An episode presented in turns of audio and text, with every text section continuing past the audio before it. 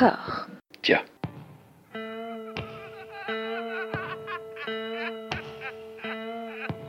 And now for something completely different. Would you like to talk about the meaning of life, darling?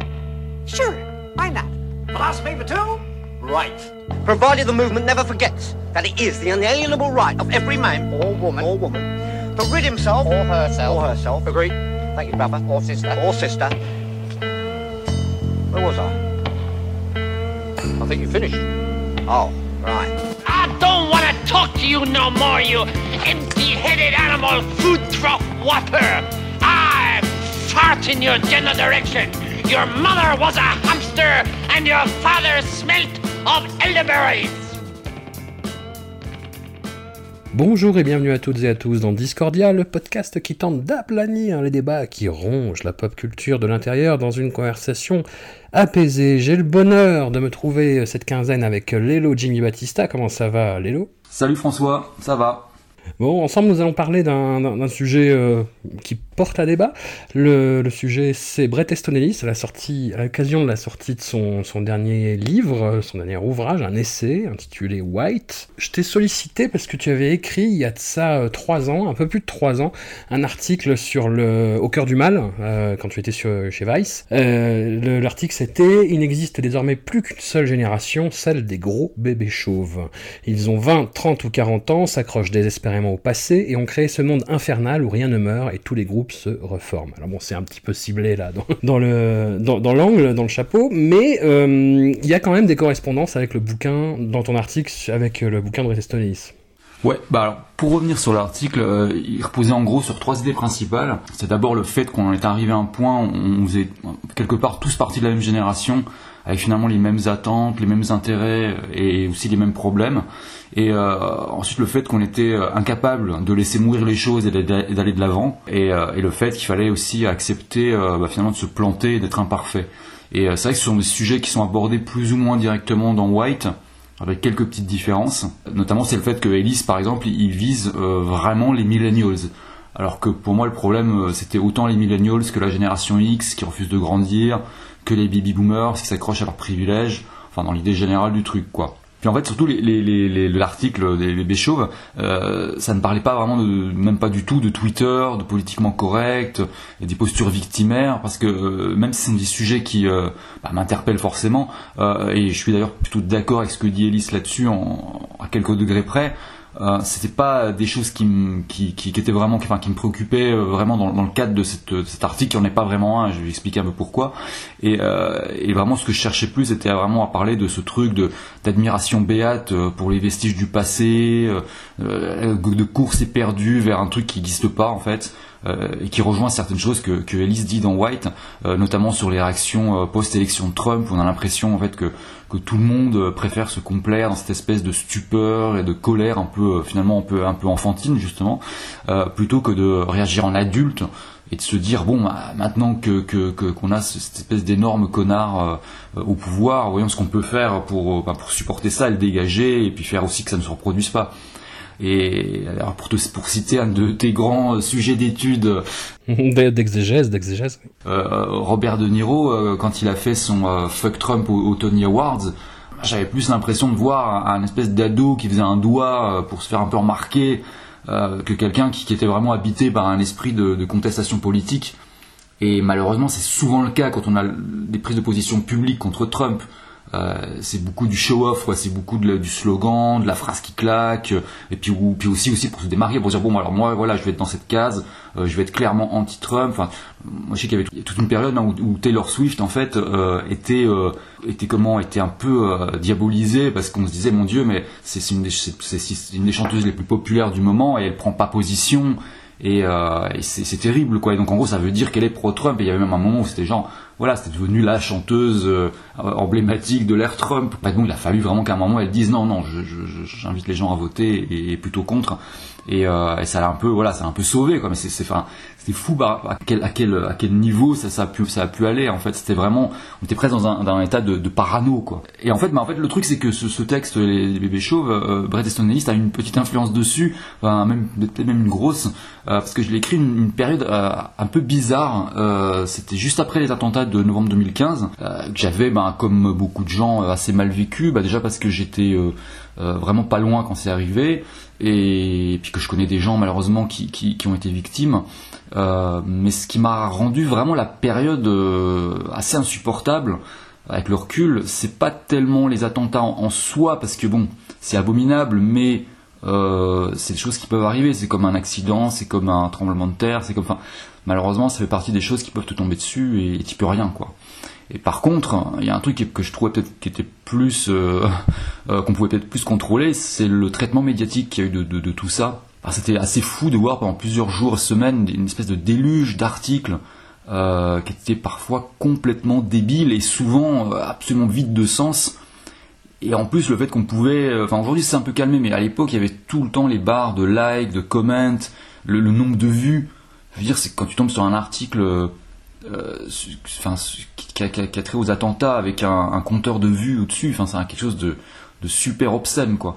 Et, et, je me disais, mais voilà, je, moi j'étais rédacteur, à ce moment-là, j'étais rédacteur en chef d'un site, donc c'était un site musique, donc euh, c'était plus light, mais, mais on avait finalement les mêmes travers, quoi. Et puis surtout, je savais comment, enfin, je travaillais au sein d'une rédac plus importante, et surtout, je savais comment ça fonctionnait. Enfin, je- je- et en voyant ces articles, je voyais forcément euh, la course au contenu, les gens qui cherchent à trouver un angle, un truc, une idée, un texte, pour faire tourner la machine, quoi. Et, et moi-même, à peine juste après les attentats, je recevais des, des, des- textos, des coups de fil pour me dire euh, j'ai un témoignage de quelqu'un qui y était, mais le mon témoignage est meilleur que les autres parce que euh, ce type euh, a réussi à s'enfuir en mobilette. Enfin, je, je dis n'importe quoi, mais c'est, c'était, je me disais mais comment ces gens ont, ont le, le- trouvent la force de me proposer des trucs pareils? Enfin, c'était quand même complètement fou. Et je me disais mais je suis dans le même bain qu'eux. Enfin, c'est-à-dire que je fais le même boulot que ces gens, donc. euh, et en fait, voilà, et, pendant cette période-là, moi j'ai même refusé d'écrire, enfin, je trouvais que c'était une.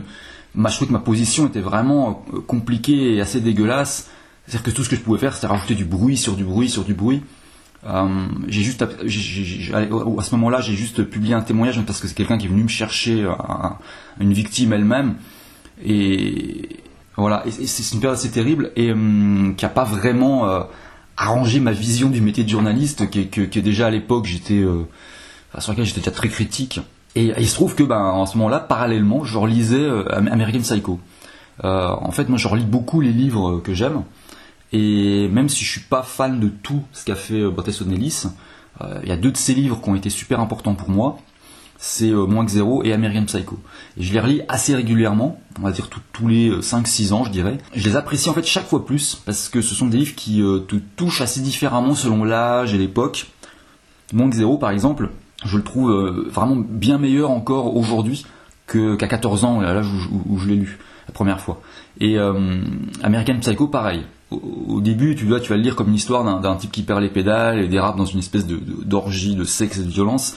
Puis très vite, tu y trouves euh, quelque chose d'assez différent. Enfin, déjà, un livre qui est très très drôle, puis aussi qui parle d'un- malaise beaucoup plus profond, beaucoup plus universel, et puis d'un d'un personnage bah, dans lequel, bah, et là c'était mon problème un peu, c'est que euh, j'ai presque fini par m'y reconnaître, quoi. C'est-à-dire qu'en relisant American Psycho, euh, donc fin 2015, dans cette espèce de, de, de, déliquescence euh, médiatico-professionnelle, euh, moi j'ai réalisé qu'en fait je, me- je sentais un peu comme Patrick Bateman, quoi. C'est-à-dire ce mec qui évolue dans un, un univers euh, bah, qui le fait vivre, euh, qui lui apporte un, statut social, limite presque aussi une sorte de prestige.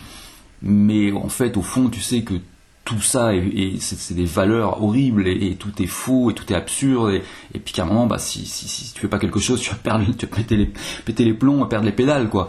Et, et moi, bah, ma réaction, ça n'a pas été d'aller prendre des prostituées et de les tuer euh, dans un appart hyper luxueux. Ça a été de, mettre. En fait, je me suis mis à écrire ce texte comme ça, une pure réaction. Enfin, euh, j'avais envie d'écrire un truc, quoi. Et c'était à mi-chemin entre un espèce de, de long dégueulis et, un espèce de burn-out quoi. Et puis en fait voilà, c'était juste une réaction un peu épidermique et, le lendemain en fait, j'ai mis le fichier de côté, j'ai plus jamais retouché. Et puis en janvier 2016, donc peu de temps après quand même, il y a eu la, mort de David Bowie qui euh, là encore m'a un peu abasourdi en termes de traitement médiatique où euh, bah, tout à coup on avait un, un, bon c'est un artiste hyper important mais mais euh, on en faisait vraiment des caisses quoi c'était c'était terrifiant quoi et je me suis dit mais c'est pas possible dans quel, niveau d'absurdité on est tombé euh, et à un moment je me suis dit bon il faut j'ai envie de réagir à ça et alors j'avais commencé à faire un, article euh, qui, qui, listait en gros les 250 inventions de David Bowie. alors tout était inventé évidemment, on arrivait à un stade où genre David Bowie avait inventé Internet, David Bowie avait inventé la pluie, David Bowie avait inventé le pain. Mais mais voilà. Et après je me suis dit, euh, c'était un espèce d'humour assez spécial et, je me dit bon, la période, je voyais que les gens étaient vraiment vraiment euh, euh, pas, ils n'avaient pas envie de rigoler avec la mort de David Bowie, quoi. Donc suis dit, je peux te faire autre chose, un peu plus, peut-être un peu plus dur, un peu plus différent. Et puis en fait, je suis retombé sur ce fameux texte, et puis je l'ai relu, et je me suis dit, tiens, il y a peut-être quelques passages qui, qui, peuvent faire quelque chose parce que en, l'état c'était vraiment un truc presque d'écriture automatique. Et je me suis dit ouais peut-être moyen de faire un truc. Et là j'ai réussi à trouver un truc voilà qui parlait un peu de cette idée de, de donner trop de poids au passé, de, chouiner pour tout et rien. Voilà. Et, voilà. Et après même si je l'assume complètement hein, ce texte, hein, c'est pas voilà bon ça a été écrit il y a presque 5 ans, euh, c'était voilà, j'étais comme ça à l'époque. Maintenant, je, je le ferais peut-être pas aujourd'hui, mais maintenant, voilà, c'était, c'est arrivé. Je cherche pas à m'excuser non plus ou quoi. Mais après, c'est un texte qui n'était pas non plus vraiment destiné à devenir un article. C'est-à-dire que ça a été, euh, c'est devenu un article presque par défaut et par énervement, par réaction, pas du tout de manière réfléchie. Et euh, là, tu vois, en le lisant, je l'ai relu avant qu'on fasse cette émission parce que tu m'en avais parlé.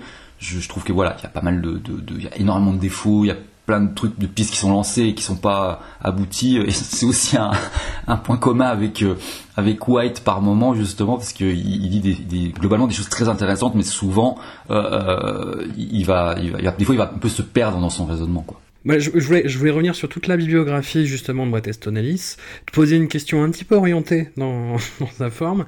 À, quel âge tu as lu ton premier Bret Easton Ellis la, la, question étant sous-entendue, est-ce que c'est pas un truc d'adolescent, Bret Easton Ellis moi, le premier prétentionnaliste que j'ai lu, c'était moins que zéro, euh, et c'était, j'avais 14 ans, c'était en 1990. Après, j'ai lu American Psycho au moment de la sortie, donc c'était quelques années après, en 91 ou 92. Et en fait, je suis pas, je moi, je suis pas trop d'accord. Enfin, c'est vrai que c'est un c'est des livres que, auxquels on a accès quand on est adolescent. C'est-à-dire que c'est généralement, ça fait partie des premiers livres auxquels on s'intéresse hors euh, cursus scolaire, etc. C'est-à-dire dès qu'on a un peu cette envie d'aller lire des choses euh, qui, nous correspondent plus et qui sont plus des choix personnels, c'est vrai que ça fait partie des premiers auteurs qu'on va aller qu'on va aller chercher tout simplement parce que bah il y a un côté un peu euh, voilà ça parle des adolescents, euh, il y a un côté un peu sulfureux, il y a de la musique, enfin il y, a, des choses qui forcément te séduisent un peu et qui vont faire que ah tiens je vais essayer de lire ce bouquin. Et, c'est vrai que souvent, bah voilà, y a, la plupart des ados ont lu un protestonnaliste parce que voilà, c'est un truc qui arrive très très très très vite quoi dans, dans, dans le champ un peu moi perso, je, je trouve, euh, je trouve pas qu'il y a un côté vraiment adolescent. en tout cas, surtout avec le temps, en relisant, comme je disais tout à l'heure, euh, en lisant bah, surtout bah, Moins que Zéro, American Psycho, que qui sont les deux que, que vraiment j'adore et que je relis assez fréquemment. Et vraiment, je retrouve quelque chose de beaucoup plus euh, vaste et beaucoup plus. Il y a une espèce de, noirceur et un truc vraiment beaucoup plus intéressant, vraiment qu'un simple truc d'adolescent ou quoi en fait, c'est marrant, mais euh, en lisant euh, en lisant White justement, ça m'a donné envie de revoir les films de, John Hughes et Greg Araki, qui sont deux réalisateurs qui sont qui ont beaucoup parlé de l'adolescence et qui sont tous les deux cités dans le bouquin. Et, j'ai réalisé justement qu'avec le temps, il y avait vraiment un fossé entre John Hughes euh, qui parle de l'adolescence avec un côté un peu très cliché, très mignon, mais qui en fait dit des trucs vraiment hyper profonds et universels sur l'adolescence et qui sont d'ailleurs toujours aussi forts aujourd'hui qu'à l'époque. Et puis euh, Greg Araki, qui lui a ce truc de surface très cool, avec euh, des, super acteurs, des super bandes son, plein de sexe et de violence, mais qui en fait euh, est très superficiel au final et qui surtout vieillit super mal. Et pour moi, Bret Easton Ellis, en, tout cas quand il est vraiment bon, comme sur Moins que Zéro, American Psycho, je le sens plus proche de John Hughes pour le coup. Euh, par contre, euh, quand il fait euh, Zombie ou Glamorama, là c'est beaucoup plus Greg Araki. Il y a beaucoup de, beaucoup de name dropping, il y a beaucoup de provoque, beaucoup de trucs un peu toc, et surtout bah, ça vieillit très très mal. Euh, moins que zéro, moi je trouve que ça prend pas une ride. Ça pourrait se passer aujourd'hui. Je, je, pense que, que, que des ados euh, d'aujourd'hui euh, euh, pourraient le lire et peut-être s'y retrouver assez facilement. Enfin, moi, je veux dire, je l'ai lu, j'avais 14 ans, je vivais dans un, enfin, un milieu où on était quasiment tous des fils d'ouvriers, euh, région rurale, en plus assez, assez, assez, assez euh, sinistrée, et, et, et, et, ça nous parlait vachement en fait en même temps. Mais, mais c'était vraiment, je pense que c'était au-delà du truc de, de, de la connexion entre adolescents, c'était plus aussi, il y a une espèce de de, de, ouais, de noirceur. Après, bon, moi, je suis assez, euh, euh, assez, assez, assez passionné par tout ce qui est euh, Los Angeles, la Californie, tout le côté un peu sombre de cette région-là. Et c'est vrai que Moins que Zéro arrive à, capturer ce truc d'une manière abstraite et en même temps et, hyper, hyper juste et hyper précise. C'est vraiment une espèce de sentiment que tu as des fois quand, enfin, moi en tout cas quand je, si, quand je vais là-bas, je, sens ce, ce, ce, truc quoi. Après c'est peut-être juste du fantasme, du ah bah tout tout euh, tout toute l'histoire du euh, Hollywood noir, de tout de Charles Manson et compagnie, mais mais et tout, toutes les histoires aussi avec, la musique. Mais c'est vrai que voilà, il a réussi à, capturer un truc euh, et de l'époque et de cette région et même une part de l'histoire des États-Unis quoi. Et Glamorama par exemple, tu as un, film, un bouquin comme Glamorama, aujourd'hui c'est illisible. T'as as, l'impression de, de lire un espèce de, de, casting, de liste de, c'est une liste de, de, de top modèles, d'acteurs, de trucs. La plupart d'ailleurs, on ne sait même plus qui c'est. Enfin, moi j'ai essayé de le relire il y a, quelques, il y a quelques années. Je, me suis arrêté au bout de, au bout de 100 pages parce que j'en pouvais plus en fait. C'est-à-dire, j'arrivais même plus à savoir qui était qui.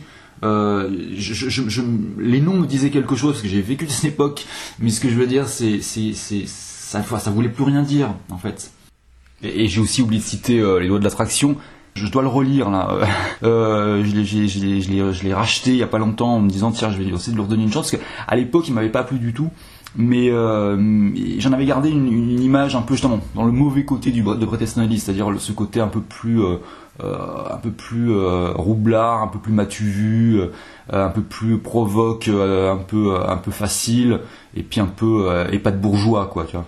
T'emploies le terme bourgeois, mais justement c'est la différence pas, pas fondamentale, mais quand même assez importante entre Greg Araki et Bret Easton Ellis, c'est que les personnages de Bret Easton Ellis sont le reflet de tout ce qu'il a connu et vécu, c'est-à-dire vraiment de la classe très très très aisée du, du 1%. Moi, c'est ça que j'aimais bien aussi dans, dans Moins que Zéro et euh, les lois de l'attraction, c'est que c'est euh, le domaine de la thune et de l'insouciance où tu peux avoir ce genre de, de problème en fait. Et puis surtout, c'est un milieu, ce milieu, ce milieu vraiment de la thune et des gens vraiment très très très très, très euh, aisés auquel tu as toujours accès quand tu es ado, parce que à l'école, euh, au lycée, au collège, tu as toujours, toujours des gens dans ta classe euh, qui sont, enfin en tout cas à l'époque, hein, puisque voilà, ça change beaucoup maintenant, mais, mais tu avais toujours ce, cet accès à vraiment un, un, une autre catégorie sociale, et hyper friquée, hyper...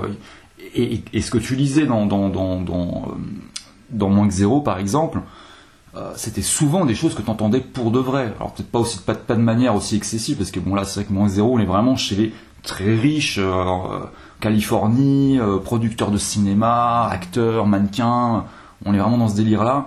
alors que bon nous c'était plutôt des, ça allait être plutôt des riches industriels, des choses comme ça. Mais mais c'est vrai que il y a vraiment une espèce de, de, vibe, de, de sentiment et tout que, que, que tu connais, quoi, quel que soit ton quel, que soit l'endroit où tu as, grandi, euh, c'est vrai que c'est un truc auquel tu es confronté dans ton adolescence, surtout quand tu viens d'une catégorie sociale très marquée. Euh, moi, c'était mon cas, enfin, tu vois, j'étais vraiment, voilà, c'était vraiment milieu ouvrier et tout. Je sais pas après à quel niveau ça peut jouer euh, dans ton appréciation ou pas de, dans ce que Bret Easton racontait, mais, euh, mais moi, justement, autour de moi, j'avais pas vraiment de, de, de, de réactions, euh, de gens qui allaient dire ah, je refuse ce, livre parce que euh, on n'y parle pas de, mon milieu ou de. Alors aujourd'hui, c'est des choses qu'on entend plus pour le coup. Euh, il y a plus ce côté, genre on se définit beaucoup plus par sa catégorie sociale, par, par ses appartenances diverses. Alors que voilà, là il y a, un côté. C'est pour ça qu'il y, y, a ce côté un peu dans, dans ce livre, il y avait quand même un côté assez universel, je trouve. En, France, le Bret Easton Ellis a fait énormément d'émules, et je pense que c'est ce qui joue un petit peu contre lui maintenant, c'est qu'on a tellement été habitué à avoir des Frédéric Becbédé, des euh, le, bah, le, comment s'appelle Lolita Pidlo, son premier roman Elle. Euh, et puis moi, dans mon souvenir, le premier truc que j'ai vu comme ça, où je me suis dit tiens, ça fait école, c'est euh, un, un, film qui était à la mode dans les années 90-2000, c'était déjà mort premier film d'Olivier Dahan. C'était tellement Bret Easton Ellis, et c'était un petit peu la, la, caricature de tout ce que les gens peuvent reprocher à Bret Easton Ellis, cette espèce de spleen adolescent, euh, rimbaldien avec de la drogue. Euh. Alors, je me rappelais, je me, déjà plus de Déjà Mort. C'est vrai que c'est un très très euh, très très mauvais souvenir. Mais après, euh, enfin moi, je, je, savais, je l'aurais pas forcément relié dans ma, enfin, dans ma tête. En tout cas, j'aurais pas relié avec Bret Ellis, même si je pense qu'à l'époque, ça devait être inévitable euh, de faire le, rapprochement. Mais mais je sais pas, moi, je pas forcément ça comme ça. Enfin, je sais que voilà, il y a beaucoup de, enfin en fait, c'est toujours pareil. C'est chacun voit des choses très différentes dans ce qu'il lit, dans ce qu'il écoute dans ce qu'il va voir. c'est c'est vrai que pour plein de gens. Euh, euh, Bret Easton Ellis, ça, ça, ça, condensait un peu tout ça et, euh, c'était un peu sexy à cause de ça quoi. Euh, moi moins en fait, par exemple quand tu parles tu vois de, de, d'adolescence spleen rambaldien et tout, justement dans, dans Bret Easton il y a un côté un peu plus sournois, un peu plus abstrait, un peu plus tu vois le fait que voilà American, Psycho c'est encore différent mais mais, mais c'est vrai que moins que ça peut se lire c'est vrai que ouais, enfin, je ressens pas forcément un espèce de spleen ou de, de, côté un peu poétique. C'est plus, moi j'aime bien aussi le côté, il y a une espèce de froideur aussi et euh, une espèce de, de, de côté ouais euh, très très noir quoi qui me plaît comparé ouais, à des trucs comme, euh, comme sur la route de Jacques Kerouac par exemple que je trouve je trouve maintenant illisible insupportable ou, ou même même des, des, des, des, choses comme comme John Fanté, quoi, euh, euh, auquel je reconnais forcément toujours aussi des, qualités, hein, c'est pas, pas le souci, mais c'est plus que voilà, enfin moi, euh, à mes yeux, John Fanté, l'espèce de glorification du, du, de, l'artiste maudit semi-clodo, semi-alcoolique, tu vois, enfin du loser, machin, c'est cool dans l'absolu, c'est vrai que j'ai vu tellement de gens lire ça et s'identifier à ça et vouloir ressembler à ça et devenir ça dans la réalité, ce qui est beaucoup moins cool. Et effectivement, ouais, voilà. Après, euh, moins que zéro, c'est pas non plus. Il n'y a, y a, pas de glorification là-dedans, en fait. C'est ça que je trouve plutôt bien, c'est qu'il y a un côté froid, c'est genre vraiment un espèce de constat. C'est comme s'il décrivait presque un paysage ou un. Euh, c'est presque c'était un bouquin euh, de botanique, quoi, tu vois, où il, montre des, des, des, gens, des espèces d'organismes vivants en train de, de, faire des choses et, et, de, prendre conscience de leur espèce de, de transparence, d'inutilité. Euh, c'est un mélange, ouais, il y a un truc un peu. Après, après, il y a aussi un petit côté, il un côté hyper existentiel et tout, mais, mais, euh, mais c'est, moi je vois ça vraiment très très différemment de. C'est vrai que pour moi, euh, je, vois pas, ce qu'on disait tout à l'heure, voilà, je vois pas trop le côté adolescent, pour moi il s'est un peu effacé avec le temps, et, tout ce côté un peu, voilà, ouais, euh, clinquant, un peu, un peu sulfureux, pareil, c'est, un truc qui. Je pense que c'est un truc qui accompagne vachement les sorties des livres qui avec le temps en fait ben, dégage et on, en retient complètement autre chose quoi.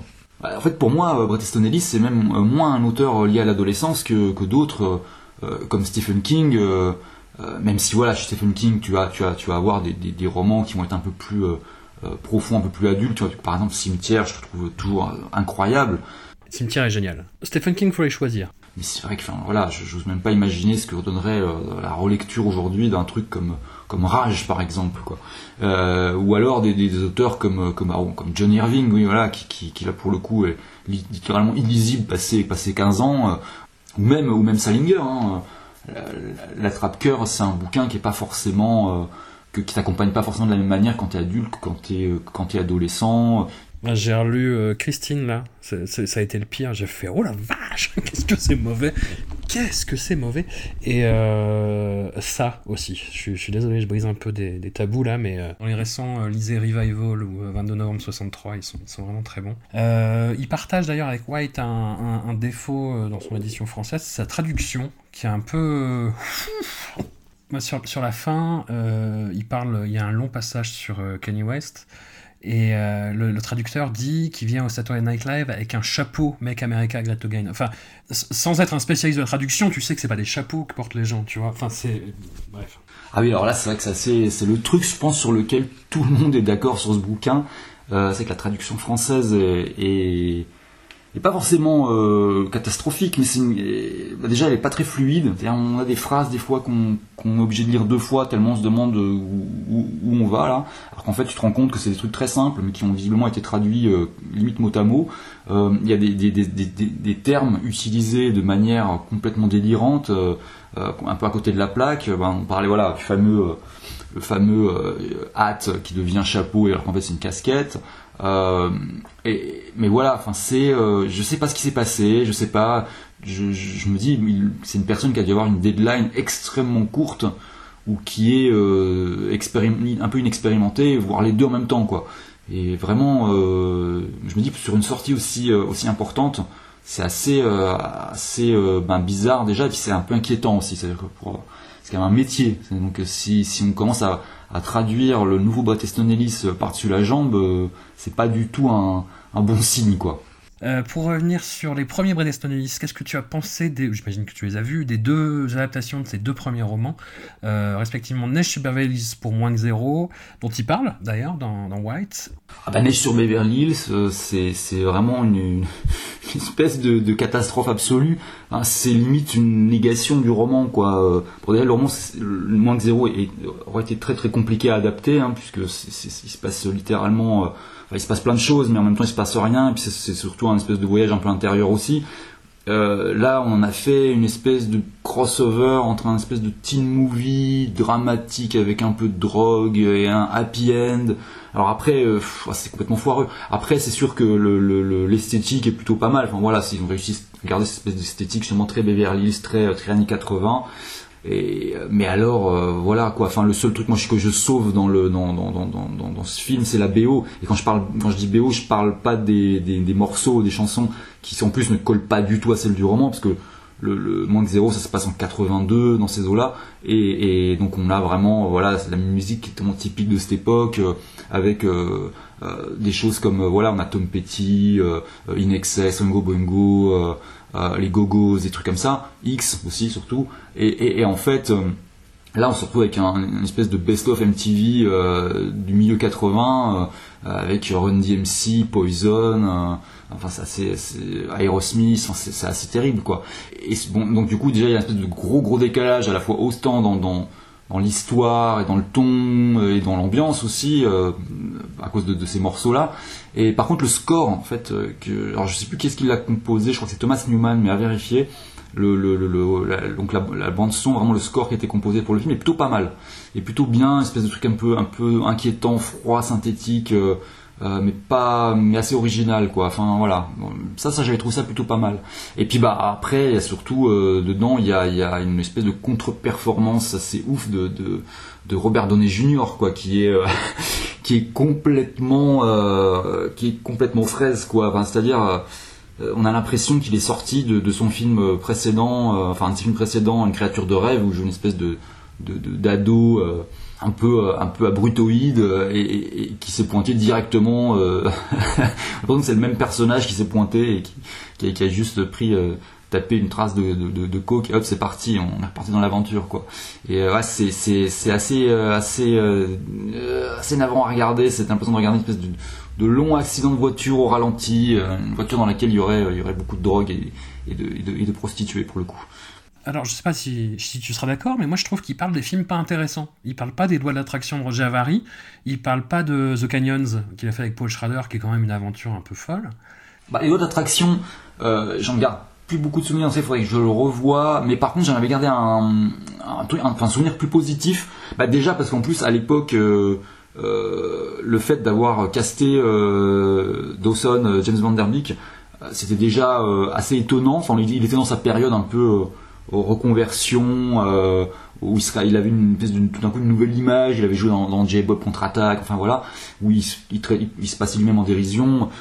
Et, et, mais j'avais trouvé que c'était plutôt pas mal, surtout, surtout en plus euh, basé sur ce bouquin-là en particulier, qui est euh, pour moi, enfin celui qui me laisse le souvenir le plus brumeux de tous les Bret Easton parce que euh, il est pas mauvais, il m'a pas laissé non plus un souvenir impérissable. Il y a ce truc un peu, j'avais un peu l'impression, enfin moi le souvenir, j'en ai gardé, c'était ce côté un peu une version un peu ouais un peu un peu provoque un peu plus provoque un peu plus graphique un peu plus euh, sexe violence euh, de, de, moins que zéro. Le film comme le bouquin sont des euh, bouquins, enfin sont des œuvres de petits malins avec plein de trucs pour accrocher le, lecteur ou le spectateur et c'est des trucs qui sur moi fonctionnent. C'est con hein, mais Du coup, le film m'avait m'avait déjà surpris par le fait déjà qu'il se passait des choses dedans. C'est-à-dire que Les lois d'attraction, c'est quand même un, bouquin qui commence au milieu d'une phrase et se termine au milieu d'une phrase. c'est vraiment il y, a, y a une espèce de, volonté de montrer vraiment une, espèce de, de, longue traînée d'événements euh, entrechoqués sans qu'une tête. Et là, dans le film, le fait qu'on arrive à, un truc un peu cohérent sur une heure et demie, j'avais trouvé ça assez fort quand même, quoi. Et, et oui, oui, le film fonctionne bien. Après, voilà, là, je t'avoue que celui-là, pour le coup, je l'ai pas revu depuis, assez longtemps et et euh, je suis obligé un peu de me, remettre à, ton, plus à ton impression à toi. Il y a le, roman euh, suivant de Bret Easton Ellis, American Psycho. C'est en, bossant sur ce bouquin que Bret Easton Ellis a développé euh, bah, ouais, une espèce de fascination un peu malsaine pour Donald Trump, qui est un, quasiment un personnage peut-être pas secondaire, mais ternaire du bouquin, euh, derrière lequel court le, personnage principal d'American Psycho, Patrick McMahon.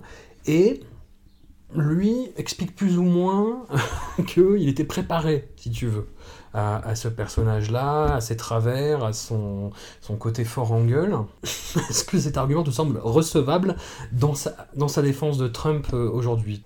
Non, ça je pense qu'il voilà, il, extrapole, il suranalyse a posteriori, parce que, je sais pas, en tout cas dans, dans Psycho, euh, c'est vrai que Trump est presque un espèce de... De, personnage euh, un peu un peu fantomatique il est un peu présent en filigrane euh, parce que Patrick Bateman est un peu, un peu, un peu, il est un peu fan de Trump. Mais à l'époque, enfin, dire, c'est pareil aussi, c'est qu'aujourd'hui on, revoit tout par la lorgnette de, actuelle, quoi, par le fait que Trump est président et que cette espèce, espèce de personnage immonde et tout. Mais à l'époque, euh, le, bouquin, il est sorti en 91, 92 en France, je crois, enfin bon, voilà, dans ces eaux-là, et il se passe en 87. Euh, à la fin des années 80, Trump, euh, en France, on le connaissait, c'était genre on avait une, idée très vague de ce qu'il était. On savait que c'était une espèce de magnat euh, de la finance. Euh. Bah c'est ce gars qui a son nom sur des immeubles, quoi.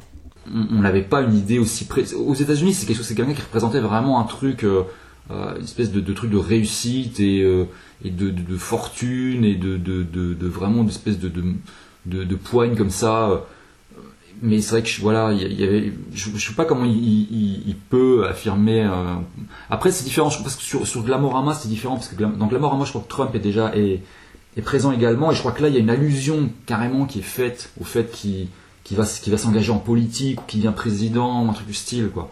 Et là, ouais, là, c'est beaucoup plus, euh, beaucoup plus euh, troublant, quoi. Mais, mais non, dans Marine Psycho.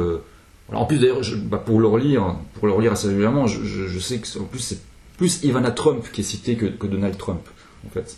Parce que Ivana Trump, elle, incarnait aussi un truc, hein, de, bah, justement, c'était la femme de ce mec ultra puissant, ultra riche, et, euh, et, c'était aussi un modèle aussi pour plein de gens, quoi. Et, euh, c'est vrai que, ouais, ouais, il est présent, mais c'est, enfin, les personnages là sont présents, mais je pense pas qu'ils aient un poids et qu'il y ait une, espèce de truc qui, prémonitoire ou, quoi euh, dans le livre, en tout cas. Et pour ce qui est du film, bah, tu vois, là, je l'ai revu il y a pas longtemps non plus. Et bon, en tant qu'adaptation, c'est une, très bonne adaptation parce que réussir à faire un film, pareil là encore, qui tient debout avec un roman pareil, c'est très très fort. Après, voilà, il y a eu, le, choix a été fait d'accentuer vraiment le côté comique. Il y a la Christian, Christian Bell, il joue pas si bien que ça. Enfin, il, surinterprète son truc. physiquement, il est vraiment, il incarne vraiment parfaitement Patrick Bateman. Par contre, euh, dans sa façon d'être. Euh, il a un côté. Bon, après, comme je disais, ils, ont, vraiment mis le côté comique en avant, un peu absurde. Et, et lui, il en, il en, joue à mort. Enfin, il fait des grimaces. Euh, c'est, terrible. Hein, enfin, c'est, il y a, peut-être une ou deux idées quand même plutôt cool. notamment, j'aime bien le fait qu'il il change quasiment de voix et de ton quand, quand il se met à parler de musique. Parce que dans, dans American Psycho, il y a de, plusieurs chapitres qui sont dédiés aux aux obsessions musicales du personnage, et qui sont genre Whitney Houston, Phil Collins, euh, Huey Lewis and the News, etc. Euh, et, qui sont écrites sous la forme de critiques musicales euh, presque clichés, quoi, avec des, phrases un peu envolées et tout. Il, les reprend quasiment mot pour mot, il en reprend des extraits dans, le film, et il les, récite quasiment, et, à la manière presque d'un présentateur télé ou d'un vendeur. Enfin, ces, passages-là sont, ben, participe au, côté comique de l'ensemble, mais euh, c'est une bonne idée, je trouvais. C'est une pièce de, de rupture de ton à chaque fois qu'il parle de musique, je trouvais ça pas mal. Euh, après, euh, euh, moi, ce, que, ce qui m'a surtout surpris en revoyant le film, c'est la fin, en fait. C'est-à-dire, c'est la manière avec, avec laquelle la, fin déboule comme ça, quasiment sans prévenir. une fin qui est, qui, est assez déstabilisante, quoi. C'est, c'est, ben, voilà, en 5 minutes, on a une espèce d'histoire qui se met en place, et puis d'un coup, en 5 minutes, il y a tout qui part en vrille, euh, sans qu'on sache vraiment euh, comment ni pourquoi. D'ailleurs, j'ai trouvé assez bizarrement, j'ai trouvé qu'il y avait un. Alors, je sais pas si, si le clin d'œil est volontaire, mais il y a vraiment une, ressemblance avec euh, la fin, me fait beaucoup penser à Embrasse-moi vampire avec Nicolas Cage, qui est un des chefs-d'œuvre de Nicolas Cage, enfin avec Nicolas Cage. Et, vraiment, euh, j'ai- pas pu m'empêcher d'y voir une espèce de version un peu ratée de- d'Embrasse-moi vampire sur la fin, quoi. Euh, alors que ça aurait peut-être mérité mieux. Il y avait, il y avait vraiment, il y avait de quoi faire quelque chose, quoi.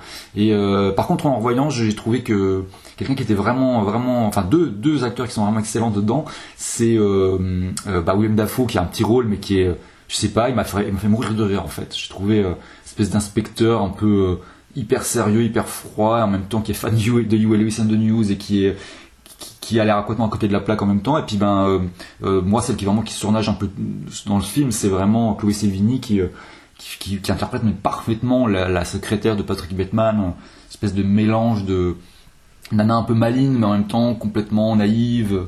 Un truc, c'est- très très, un équilibre super dur à trouver elle, l'a mais très très bien dans le film. Et euh, bon, dans le livre, c'est vraiment un truc qui, qu'en le lisant, tu dis, c'est très très, ça dit très, très difficile à interpréter ce genre de truc. Et là, elle, elle, elle a vraiment réussi à trouver le, le petit truc qui fait que, euh, que ça fonctionne vraiment, quoi. Le, après American Psycho, il y a Zombie, euh, qui est un recueil de nouvelles euh, où déjà on sent un essoufflement quand même hein, du, du- du garçon. Bah, Zombie, alors moi j'ai pas du, du tout vu le film. Euh, euh, par contre, euh, le, c'est vrai que le, le, le, le- le livre, quand il est sorti, euh, c'était un- une énorme déception, quoi. C'était. euh, euh, bah, je me souviens que bah, après American Psycho, qui avait vraiment cartonné en plus et qui avait vraiment aussi fait entrer Bret Easton dans les années 90, parce que il était c'était une espèce de, symbole des années 80, mais il fallait qu'il passe la décennie, quoi. Et American Psycho, il a vraiment réussi ça. avec brio quoi mais mais mais là du coup tout le monde l'attendait au tournant et, il a fait cette espèce de, collection de nouvelles un peu euh, assez faiblarde dans lequel en plus il, il, il, il, essa- il se- il s'essaye à des, styles un peu différents il y a, une, une nouvelle un peu fantastique euh, avec des vampires et c'est complètement ça marche pas du tout ça fonctionne pas du tout et même tu vois c'est sorti en 94 ou 95 dans ces eaux là moi j'avais 18 19 ans je l'avais acheté vraiment au moment de la sortie, parce que voilà, j'étais très, très impatient de lire ça. Et même déjà à cet âge-là, tu sentais le, le, côté un peu. Enfin voilà, le mec, il a fait ça euh, par-dessus la jambe. T'as l'impression qu'il l'a écrit en faisant autre chose, quoi. euh, En pensant à autre chose, ou, ou parce que bah, son contrat stipulait qu'il devait écrire un truc, j'en sais rien. Mais tu sentais vraiment, voilà, le, livre presque fait à contre-coeur, quoi. Et le film, ouais, bah non, non, je je l'ai, jamais vu, en fait, jamais vu. Il y a déjà des, il y a beaucoup de redites par rapport à moins que zéro, surtout. Et ça a donné un film qui est une mauvaise adaptation, mais qui, en même temps est un reflet assez, euh, assez fidèle de ce qu'est le, le livre. C'est-à-dire quelque chose de complètement vaseux, d'un peu provocateur, mais sans savoir vraiment pourquoi. C'est un peu un déjà mort, euh, vraiment fait à Los Angeles. Quoi. Il en parle un peu dans de la. Bah, il, parle de production qui lui échappe, euh, d'un acteur qui a, qui a essayé de lui faire du vampirisme psychique un peu, et il creuse pas ça, alors que c'est quand même intéressant.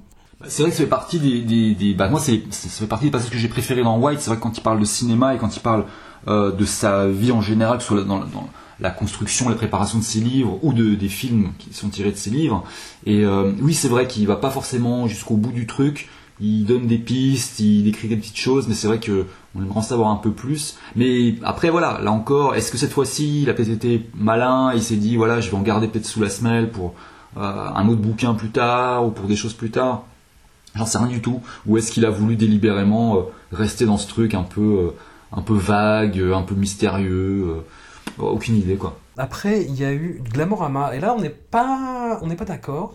Il, fait, il, il essaie quelque chose dans, dans Glamorama, c'est de sortir un petit peu justement de ces schémas de personnages superficiels, en étant, en montrant son personnage dès le départ comme un abruti, et, et de faire une espèce de retournement d'évolution de ce personnage-là, pas vers une forme de sagesse, mais vers une espèce d'état transcendantal mal défini, toujours en cédant à ses démons. Enfin bref, c'est un peu n'importe quoi quand même. Bah, déjà, la, la rien que la trajectoire narrative et l'arc de Glamorama, c'est déjà très très dur à suivre. C'est ce qui se passe un milliard de choses, il y a un milliard de personnages, et comme je disais tout à l'heure, euh, il y a un milliard de personnages dont tu as, totalement oublié l'existence, et quand tu sais pas qui c'est, quand tu n'arrives plus à la resituer, c'est très difficile de rentrer dans le truc. Et, euh, effectivement, tu as ce personnage qui est, euh, je sais plus, de mémoire, je crois que c'est un de top modèle qui devient, qui trouve un peu un sens à sa vie en devenant terroriste, plus ou moins, enfin, dans les grandes, grandes lignes. C'est Zoolander, mais écrit par Bret Easton Ellis, grosso modo. Il y a un truc qui colle pas vraiment à, enfin, on sent qu'il a vraiment voulu faire un, un, espèce. Enfin, il y a déjà un côté un peu synthèse, quoi. Il y a déjà un côté un peu, un peu. Euh, euh, je vais prendre vraiment le, truc un peu ce, truc de American, Psycho qui est vraiment de montrer euh, l'aliénation de par un, personnage en fait aliéné par, par, par la société, par des valeurs, par des trucs on a des touches de ouais, de, voilà, de manque zéro, un peu de loi de l'attraction, etc. Mais ouais, ça, voilà, comme tu dis, c'est un peu n'importe quoi. Ça va un peu nulle part. C'est un peu.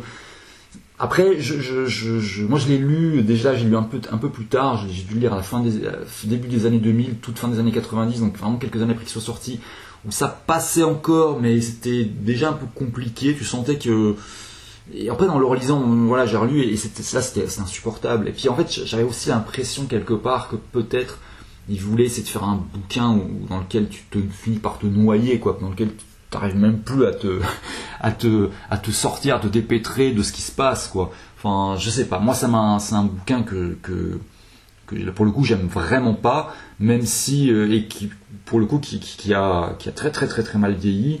Euh, même si voilà, au moment de sa sortie, les choses étaient différentes et, c'est aussi pour ça, ça montre aussi un peu aussi l'absurdité. Euh, ben, on parlait aussi de l'absurdité des médias, voilà.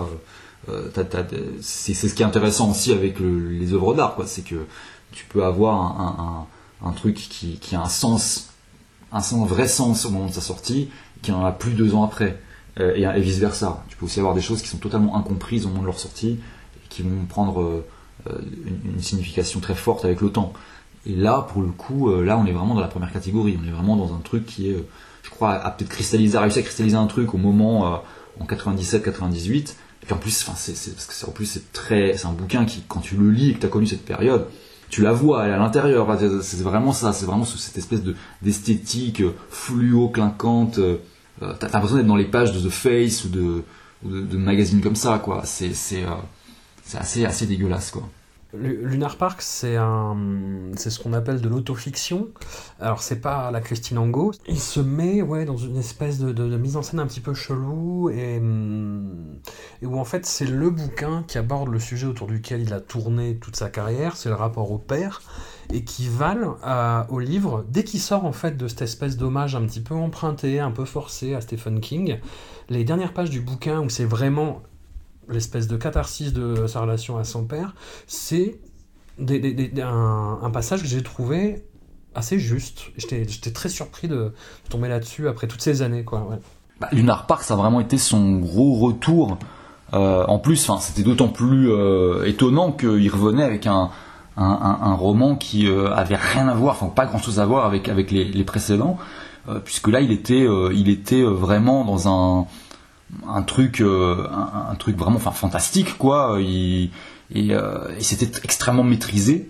Et euh, en plus enfin moi sur le coup quand je l'ai lu la première fois je, l'ai pas trop aimé parce que j'ai je trouve qu'il y avait un côté un peu roublard un peu genre regardez regardez de quoi, je suis capable je vais vous faire un, un, vrai bouquin fantastique qui n'a rien à voir avec ce que je fais d'habitude mais qui va être ultra ultra carré ultra maîtrisé. Et vraiment enfin il faut reconnaître que c'est c'est hyper hyper hyper bien branlé et euh, moi j'avais trouvé ça cool aussi qu'il fasse euh, référence à Stephen King au moment de la promotion du livre.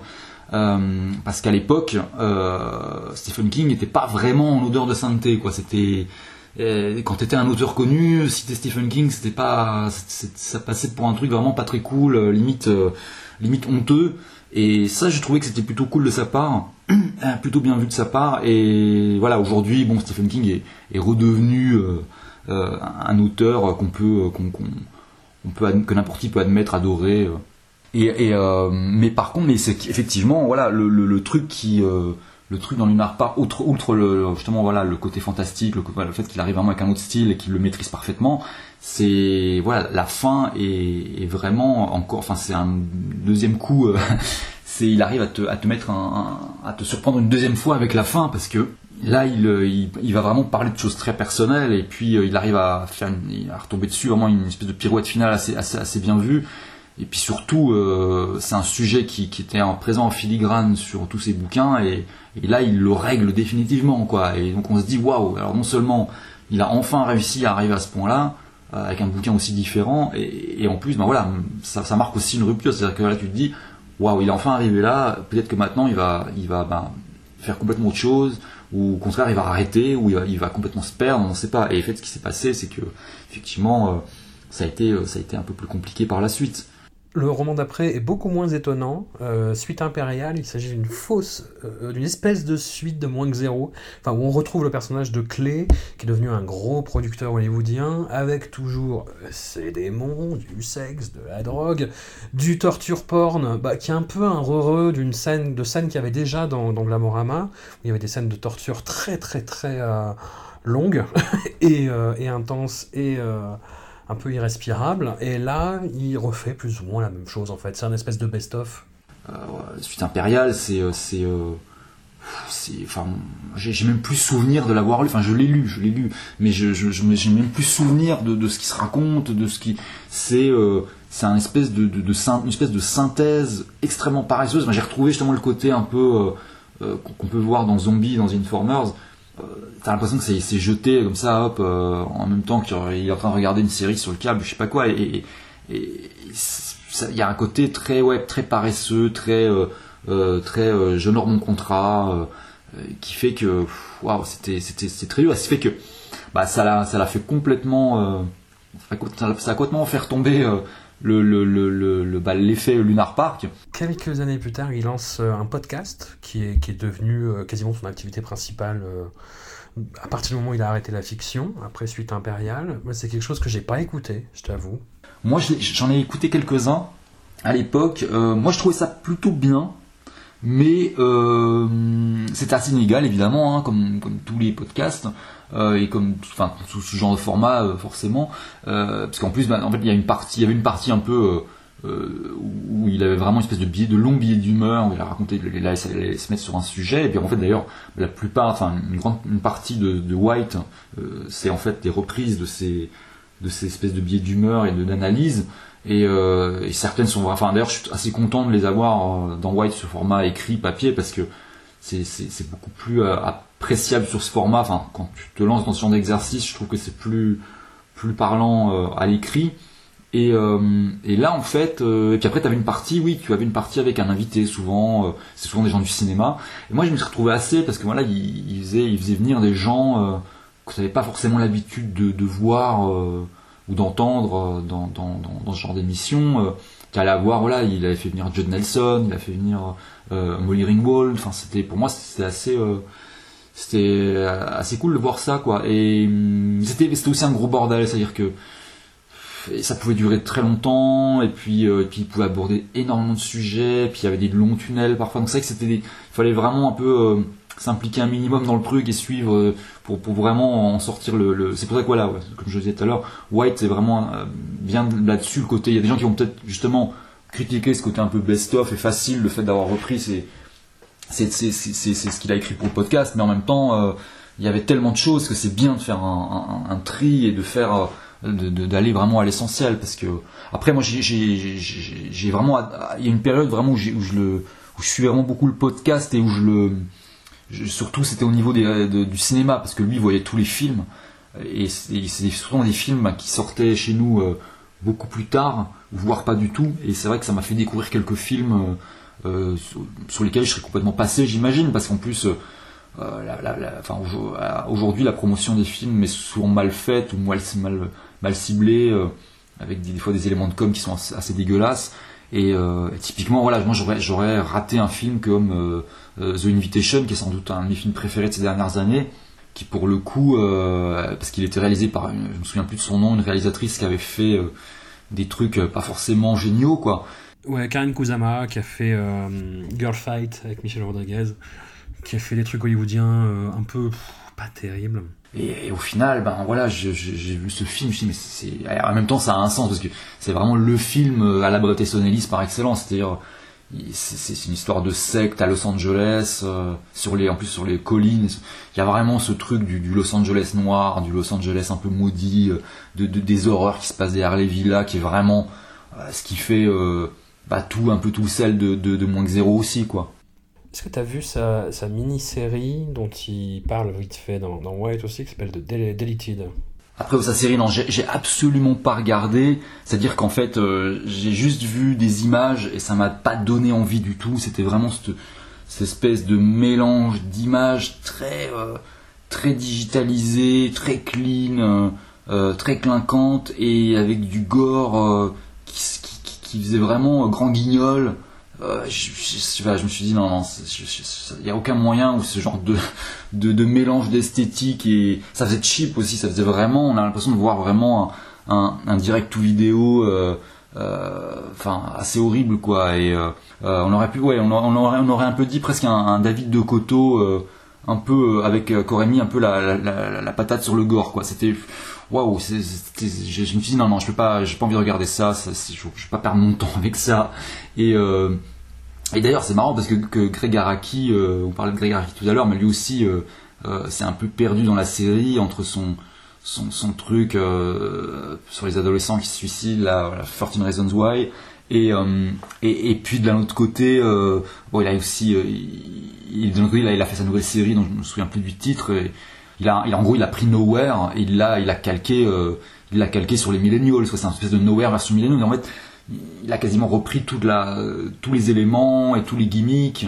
Et euh, il y a vraiment un truc, ouais, il y a vraiment un truc chez lui qui est un peu flippant. Il y a un côté, euh, il, a, il, il, raccroche pas les gants, il lâche pas l'affaire. Ça moi, il fait un peu penser, genre, tu vois, à ces vieux goths de 70 ans qui se pointent à la boulangerie habillés en latex, quoi. Tu vois, c'est genre, euh, à un moment, pépé, faut que tu, faut que tu ranges ça dans le placard, quoi. Faut, peut-être que tu mettes un jean, je sais pas, quoi. C'est pas une question de, de, de, de, liberté d'identité, mais c'est juste une question de, voilà, enfin, il faut, faut, faut, faut juste, faut juste essayer de passer à autre chose quand tu sens voilà quelque chose qui coince un peu quoi.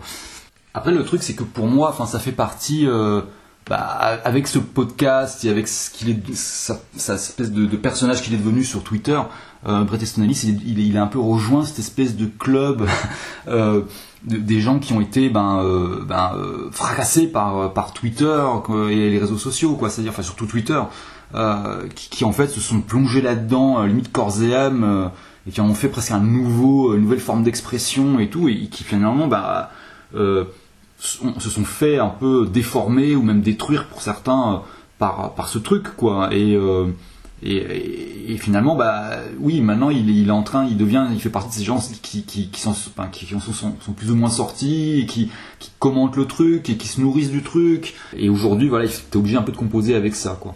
Bah oui, mais c'est ça un peu, c'est ça, c'est ça un peu le problème du, du, bouquin et de Ellis en général, c'est que c'est un pur produit de ce qu'il dénonce. Et effectivement, tu vois, le Ricky Gervais, il passe les deux tiers de son dernier spectacle à parler des tweets qu'il a fait comme si c'était des espèces de bataille de, je sais pas quoi de débat philosophique de mes couilles. Et, euh, et, le, et le, je suis désolé, Easton Ellis, c'est un peu pareil, quoi. Alors, je suis entièrement d'accord avec ça et sur le fait que c'est le truc à la fois agaçant avec Ellis et qui a pu le rendre assez pénible et dans son podcast euh, et dans certains passages de White qui insiste un peu longuement et, lourdement là-dessus. Euh, là où en gros, bah, si tu veux, deux, deux trois phrases bien senties euh, auraient largement suffi. Mais je vois quand même une, grosse différence entre Ellis, qui, est avant tout un type névrosé, qui se laisse aller en roue libre parfois, et qui va vraiment sans filtre euh, mais qui au final est, je pense, assez sincère globalement euh, dans, son comportement, et euh, quelqu'un comme Ricky Gervais, qui pour moi est, un type beaucoup plus lâche et sournois, qui, a effectivement construit pas loin de 80% de son dernier spectacle sur les, travers de Twitter et qui s'en nourrit copieusement lui aussi, mais quelque chose de, plus pervers, parce qu'il a, beaucoup donné par exemple dans une, certaine forme de cyberbullying en balançant des détracteurs en pâture euh, à, ses fans euh, déchaînés.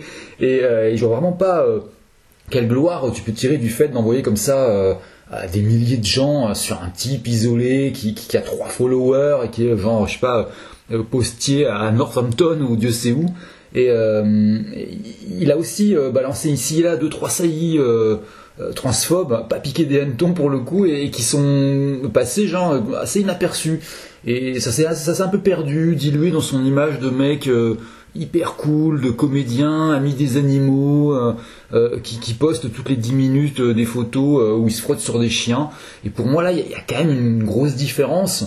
Même si bon, dans le fond, euh, oui, le problème est le même, c'est-à-dire euh, bah, que tu bâtis des choses euh, sur ce que tu dénonces précisément, ce qui était d'ailleurs bah, à, moi mon souci aussi avec l'article sur les, gros bébés chauves dont on parlait en début d'émission, parce que bah, finalement je dénonçais des travers auxquels je participais aussi via le média pour qui je travaillais, quoi, finalement. Et, après, tout ce truc sur Twitter qu'on trouve dans White, euh, que je trouve très juste malgré tout, même si euh, il, est euh, assez lourdingue dans la forme et le contexte, c'est pas au final c'est pas tellement ce qui m'a le plus ce que j'ai le plus retenu et ce qui m'a le plus intéressé dans le bouquin.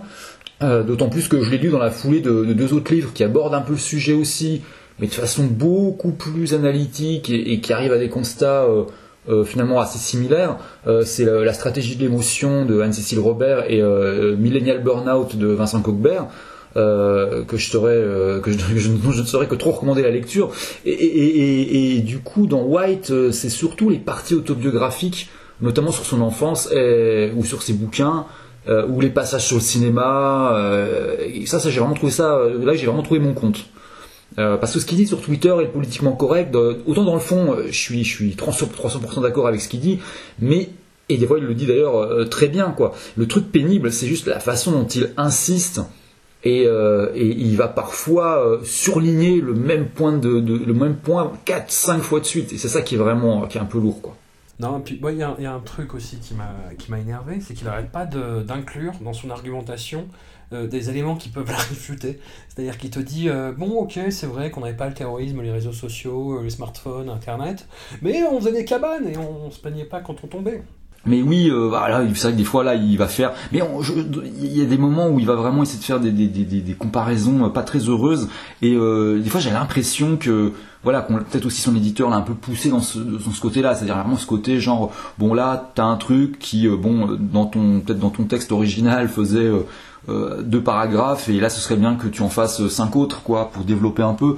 Sauf qu'en fait, je pense que c'est pas trop son truc, c'est pas, c'est pas vraiment, enfin son fort en tout cas en plus. Mais, mais, et du coup, tu te retrouves effectivement avec cette histoire de, de, de et terroristes. Ça peut être un peu, ça peut un peu prêter à sourire quoi. Mais, mais globalement, voilà. Après, moi, j'ai, moi, j'ai trouvé vraiment le, bouquin, le bouquin très bien, malgré voilà, il y a plein de petits défauts, mais c'est pas, c'est pas vraiment, euh, ça m'a pas vraiment, euh, comment dire, euh, bloqué. euh, c'est plus en plus je trouve que c'est un, il a fait réussir à vraiment créer un truc un peu assez cohérent alors que pourtant c'est quand même un sacré fourre-tout il y a déjà aussi une question de ton aussi c'est à dire que il serait arrivé avec ce bouquin en mode euh, euh, vas-y c'est moi que là euh, je suis de retour Gare et vomiche les jeunes Papy Ellis euh, va tout casser là ça aurait été dramatique parce que le bouquin n'aurait pas pu supporter un, retour comme ça hyper grande gueule hyper in your face quoi. Là, ce qui est bien, c'est justement le côté, il commence directement le bouquin en disant voilà, je, je sais pas du tout, j'en suis dans ma vie, je, je, me rends compte que je suis incapable d'écrire une fiction, j'y arrive plus. euh, là, j'ai envie de juste de, jeter un peu des, trucs qui me passent par la tête. Je sais pas où je vais aller, je sais pas ce que je vais devenir. Et du coup, euh, bah, finalement, il, c'est un bouquin euh, dans lequel euh, il lui arrive presque la même chose qu'à ses personnages dans les romans précédents. C'est-à-dire que, bah, en fait, dans tous ces bouquins, euh, c'est un peu toujours la, la même, toujours la même chose. hein. C'est finalement c'est juste des histoires de personnages qui peu à peu disparaissent, quoi, qui, qui s'effacent, quoi. Et, euh, euh, bah, c'est un peu le, le leitmotiv de, de, de moins que zéro. Si on peut disparaître ici sans même s'en apercevoir. Euh, voilà, c'est exactement ça, tous ces bouquins. C'est c'est des gens qui se désintègrent au fur et à mesure. Et là, en fait, dans, dans White, il y a presque ce truc avec lui, quoi. C'est-à-dire, il raconte, c'est pas une bio, c'est pas machin, mais ça, crée une espèce quand même, tu, retraces un peu des moments de sa vie et des, des, des- des périodes. Et puis, et puis il y a ce truc mm, du présent avec, avec, euh, avec Twitter, avec, euh, avec Trump. euh, et tu te dis, et t'as l'impression qu'il il, il sait pas vraiment s'il va, il va résister à tout ça, qu'il va peut-être pas aussi lui aussi se désintégrer dans cette espèce d'époque un peu absurde. Et là, je trouvais ça plutôt, ce- cet angle-là, c'est plutôt, plutôt intéressant, quoi. Après, il faudra voir, je pense que c'est un bouquin qui peut être euh, intéressant, et c'est souvent pour moi les, livres les plus intéressants, c'est que c'est euh, pas un bouquin où tu, le refermes en te disant... euh, parce que généralement, quand tu refermes un bouquin, ou tu as fini un livre et que tu te dis oh là là, génie ou chef-d'œuvre, tu peux être sûr que dans un an, tu t'en souviens plus, que tu le reverras plus et que auras, enfin, tu l'auras oublié, quoi. C'est souvent ce qui vraiment ce qui se passe. Moi, je préfère vraiment les choses qui sont un peu imparfaites et un peu euh, sujettes à discussion et, euh, et qui, bah, souvent, euh, bah, vieillissent très bien ou, au contraire très très très très, très mal, mais euh, mais euh, qui, qui au moins qui vivent, quoi. Je suis, je suis d'accord avec ce que tu viens de dire. Moi, ce que je préfère dans, dans le bouquin, c'est les. Effectivement, quand il parle de tout ça. Donc, je sais pas, sur 20 chapitres, j'en garde 5. Et tout le reste. euh, Moi, en plus, je suis, désolé, mais. Enfin, tu, vas me dire si j'exagère. Mais euh, moi, ça m'a fait penser à tous les gens de, de La République En Marche sur les réseaux sociaux qui défendent. euh, qui défendent le patron, et puis le gouvernement, puis celui qui a été élu, et qui dit Oh, ça va, machin. Après, moi, sur Trump, je l'ai pas vraiment pris comme ça. C'est-à-dire que moi, j'ai surtout vu, j'ai pas vu un seul moment où il le soutient réellement, quoi, où il, où il dit euh, que ce mec est, enfin, même au contraire, hein, il est plutôt assez critique. Mais c'est surtout, je pense, lui, ce qui, ce qui, c'est vraiment ce qui vise, c'est la réaction des gens à Trump, en fait. Et là où c'est intéressant, c'est justement ce côté. euh, bah, c'est le fait que bah, il faut accepter les, les, les erreurs en fait, c'est ça le truc. Et quelque part, l'élection de Trump, c'est aussi l'erreur de, des démocrates et euh, d'avoir euh, de s'être de focalisé sur, sur, sur certains sujets et d'en avoir complètement dé- délaissé d'autres. C'est-à-dire que voilà, euh, si si euh, Hillary Clinton n'avait pas délaissé euh, le, le Midwest américain, euh, peut-être que ce ne serait pas arrivé. Et ce qu'il dit, enfin moi ce que je ressens plus dans ce qu'il dans ce qu'il raconte, c'est plus voilà, c'est voilà, c'est arrivé, c'est c'est extrêmement regrettable. Maintenant, faisons avec quoi. C'est-à-dire ben ne, ne, ne, ne réagissons pas comme des comme des gamins et et puis ben surtout euh, essayons de, enfin si on a envie, si on veut euh, être contre Trump, soyons vraiment contre Trump. C'est-à-dire euh, faisons des choses qui, qui, vont faire que que ce type va va, va s'affaiblir et va perdre et ne soyons pas. tu vois, à un moment, il parle de son, de son copain qui, qui, qui reste chez lui à jouer aux jeux vidéo pendant six semaines sans sortir de chez lui et qui devient hirsute et tout parce qu'il est déprimé, complètement déprimé à, cause de l'élection de Trump. Après, a une fascination pour Trump, mais je sais pas à quel degré. C'est-à-dire, je sais pas euh, euh, si c'est une fascination un peu comme tu peux. bah, Parce qu'évidemment, il est comme. Bon, moi, je suis pareil, hein, j'aime les, les gens euh, un peu compliqués, quoi. Trump, c'est c'est carrément ça tient carrément du monstre quoi moi enfin moi je t'avoue que Trump c'est un personnage qui m'intéressait pas tellement surtout bah là voilà on, le voit surtout par la lorgnette politique donc mais j'ai je sais pas si tu as lu moi j'ai lu le, le, bouquin de Stormy Daniels qui est la la, la, la porn star qui a, couché avec Trump et euh, elle fait une description de leur leur rendez-vous qui est euh, qui est mais dantesque quoi. C'est c'est vraiment euh, euh, là on se dit non là on est vraiment face à un personnage qui est euh, qui, est qui est complètement euh, autre quoi. C'est c'est euh, on a vraiment l'impression que c'est une espèce de bébé de de de, bé- bah, de bébé chaud pour le coup de 2 mètres de de 2 mètres de haut euh, on l'imagine quand on lit son bouquin, on l'imagine vraiment en couche culotte le mec quoi. Je crois que le- elle racontait que lors de leur premier encart, il était en slip euh, et il l'attendait en slip sur le lit en train de regarder la télé quoi. Et lui dit non mais attends mais mec, euh, je, viens ici, tu t'habilles quoi, tu es correct quoi. Et, euh, bon après c'est une histoire assez compliquée parce qu'elle s'est- elle est pas venue non plus, elle s'est un peu fait piéger. c'était un peu un truc un truc assez sordide quoi mais euh, bon euh, c'est euh, c'est assez fou quoi. C'est vraiment vraiment tu te demandes à quel point ce personnage est réel par moment sur Kanye West, bah, tout son dernier truc sur Kanye West, euh, mais où il essaie de dire en plus que, enfin, je, pas, je suis pas spécialiste de la question, mais tout il y a un consensus pour dire que Kanye West c'est quelqu'un de malade, psy- psychiquement, tu vois, qui a, qui a- besoin de, enfin, qui a besoin, j'en sais rien, qui a, besoin d'être soigné, quoi. Et Brett Easton Ellis te dit, non, non, mais attends, euh, Kanye West, depuis qu'il est Trumpiste, euh, il n'a jamais été aussi bien de sa vie. Je ne l'ai jamais vu aussi équilibré et concentré sur un truc? oui bah le, truc c'est que euh, bah après lui l'avantage qu'il a sur nous c'est que Easton Ellis, Kanye West il le connaît Enfin, en tout cas il l'a fréquenté et tout il en parle pas mal dans le bouquin mais c'est vrai que même même si, quand on le connaît pas et même en voyant les choses de loin on a quand même l'impression que Kanye West ne va pas bien du tout Et, et lui aussi, c'est un personnage hyper fascinant. et moi, je, je suis même étonné que ce mec n'est pas, ne soit pas parti en, en, brioche plus tôt, quoi, parce que c'est un, type qui est soumis à une espèce de pression et de. Finalement, le Kanye West qu'on voit aujourd'hui, c'est la réaction totalement logique si tu prends tout ce qu'il a vécu avant. Enfin, ce mec, c'est devenu une espèce de burn-out humain. Tu sais plus, tu sais plus ce qui va se passer avec lui. Il va faire tout et n'importe quoi. Et en même temps, c'est ça qui est intéressant. Ça qui est intéressant. Mais de là à dire, ouais, ce qui va bien, j'en sais rien. Je sais pas.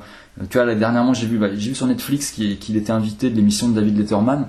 J'ai pas regardé l'épisode, mais il y a une bande il y a la bande-annonce qui se met en route euh, sur la homepage de Netflix.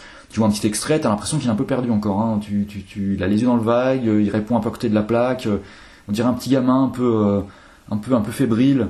C'est, pas très, très rassurant. Hein. Après, moi, c'est quelqu'un, voilà, c'est, c'est, ça fait partie des gens aujourd'hui. Peut-être, ça fait aussi partie des, malheureusement aussi des, rares gens intéressants aussi, quoi, parce que on est quand même dans une période où il y a y a un passage dans dans White qui est pas mal où il il parle, bon, il a son concept d'empire et tout. Et, du coup, c'est là, là, où on revient sur le problème de la traduction, parce que quelqu'un qui aurait eu un peu plus de temps aurait recherché l'utilisation récente du mot empire et aurait fait un lien avec, avec Alain Soral et aurait vu que c'était peut-être pas la meilleure traduction possible.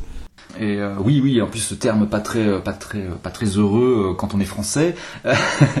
et, et euh, il parle des, des, des, acteurs un peu emblématiques, des personnalités un peu emblématiques de ce qu'il appelle l'empire. Et, euh, et, à un moment, il, dit un truc, euh, il vient tout un passage assez juste sur Madonna et Tom Cruise, qui sont des espèces de, de, de prototypes de, de, stars euh, un peu en plastique, quoi. Enfin, je veux dire, ce truc de, gens un peu flamboyants, mais en même temps totalement morts à l'intérieur. Et, et, et, ça, pour le coup, c'est devenu presque le, le, le modèle pour aujourd'hui, quoi. C'est-à-dire qu'aujourd'hui, on a des gens qui sont dans le contrôle total, qui bah, de l'image, de, tout, quoi, de tout ce qu'ils vont dire. Et on a des gens un peu qui sont un peu désincarnés dans, les, dans les, les, stars aujourd'hui semblent un peu, pour, la, pour une grande majorité, très désincarnés, très très lisses.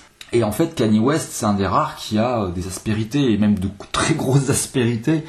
Et pour le coup, voilà, je me dis, oui, c'est normal qu'il y ait une fascination pour lui, c'est euh, à la fois de la part de Easton Ellis et puis de, gens comme nous. Et, puis du coup, bah voilà, en fait, aujourd'hui, il y a des personnages... Euh, tu vois, comme dans les années 70, t'avais Lou Reed, Bob Dylan, t'en avais plein, t'avais que ça, des, des, des gens euh, bizarres, euh, avec, euh, avec des, des, des, visions et des, vies étranges, et, avec des, des, parties de leur vie qui étaient aussi assez sombres et, et assez dégueulasses. Là, aujourd'hui, il faut aller, en fait, on a soit des espèces de monstres, comme, comme Trump ou Kanye West, soit on a des gens complètement désincarnés, des espèces de fantômes et pour, le coup qui en plus ben, finalement ressemble aussi euh, plus à des, à des persos euh, à des persos de Brest quoi. Des gens qui ont l'air un peu euh, transparents un peu qui se sont un peu désintégrés dans, dans, le, dans l'environnement quoi.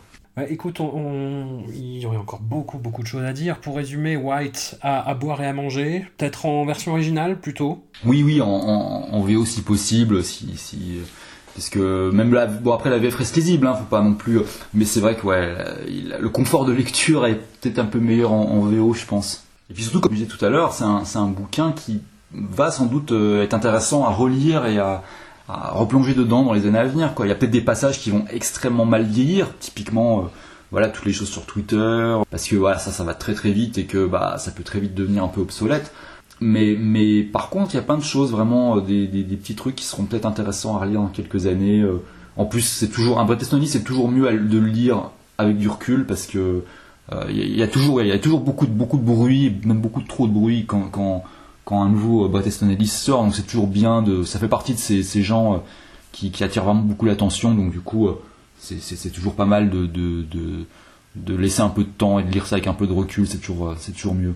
Bah écoute, rendez-vous dans 5 ans, à la fin du, deuxième mandat Trump. Peut-être redire les deux, les titres et les auteurs des deux bouquins dont tu parlais, que tu avais lu en même temps que, White. Ah oui, alors c'est euh, donc euh, La stratégie de l'émotion de Anne-Cécile Robert et euh, Millennial Burnout de Vincent Cogbert. Donc la stratégie de l'émotion, ça parle vraiment bah, de la façon dont les médias et la politique utilisent l'émotion pour en gros un peu pervertir euh, l'opinion. Et puis, euh, et Millennial Burnout, c'est plus le, cette espèce de miroir aux alouettes que, que sont devenus le, le, concept de génération, et notamment des millennials, qui finalement sont, sont plus un argument de marketing qu'un vrai phénomène et qu'un vrai que quelque chose de vraiment tangible, quoi. Eh bien, super. Bah, nous nous retrouverons pour notre part en septembre pour des projets communs. Merci beaucoup d'avoir passé cette heure à, bâton rompu. Et nous, on se retrouve bah, la semaine prochaine pour le 17e épisode de Robert Anyways. Merci beaucoup et à bientôt. Bah, merci à toi et à bientôt.